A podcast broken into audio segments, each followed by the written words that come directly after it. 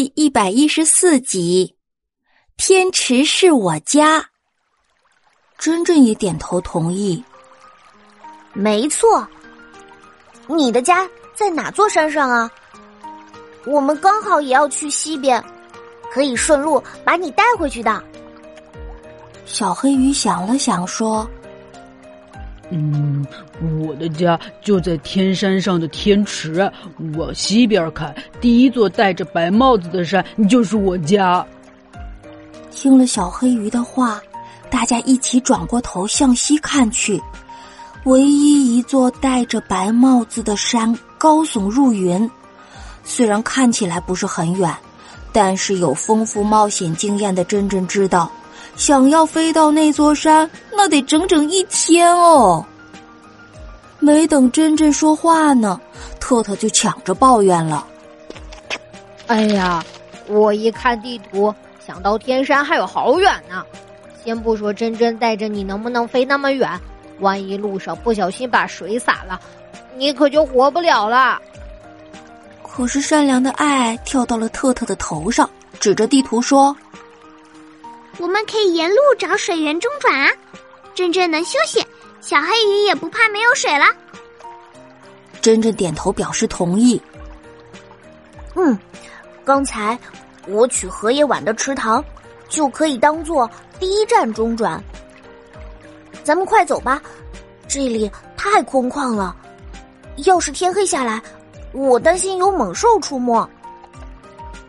小黑鱼急促的在荷叶碗里游了两圈，露出头来说：“有的，有的，有猛兽，我见过。他们晚上就会出现在河边，偷偷摸摸的做什么？我只能看清楚他们冒绿光的眼睛，好可怕的！”爱吓得钻进特特的耳朵底下，捂住了眼睛。讨厌，我们还是快走吧，珍珍。快走吧！特特把地图装好，安慰伙伴们说：“没关系，我超级冒险家特特在这里，不管什么猛兽都休想伤害我的朋友们。”咕咕。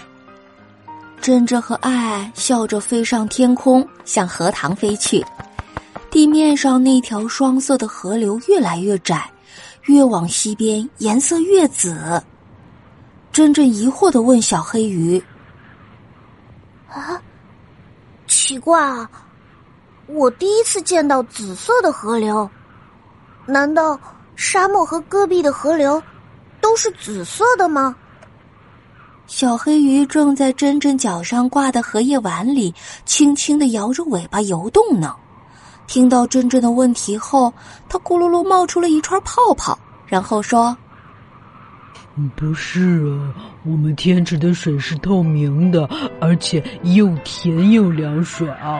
一年四季里，天池边是什么景色，天池就会映出什么景色哦。爱兴奋的和小黑鱼聊起了天山和天池的景色，真真却陷入了沉思。正常的水源都是清澈透明的，鱼儿们能快乐健康的在里面生活。但是小黑鱼所在的这条双色的河，不但难以呼吸，而且还被染成了黑乎乎的颜色。怎么想都是那紫色还有苦味的水有问题。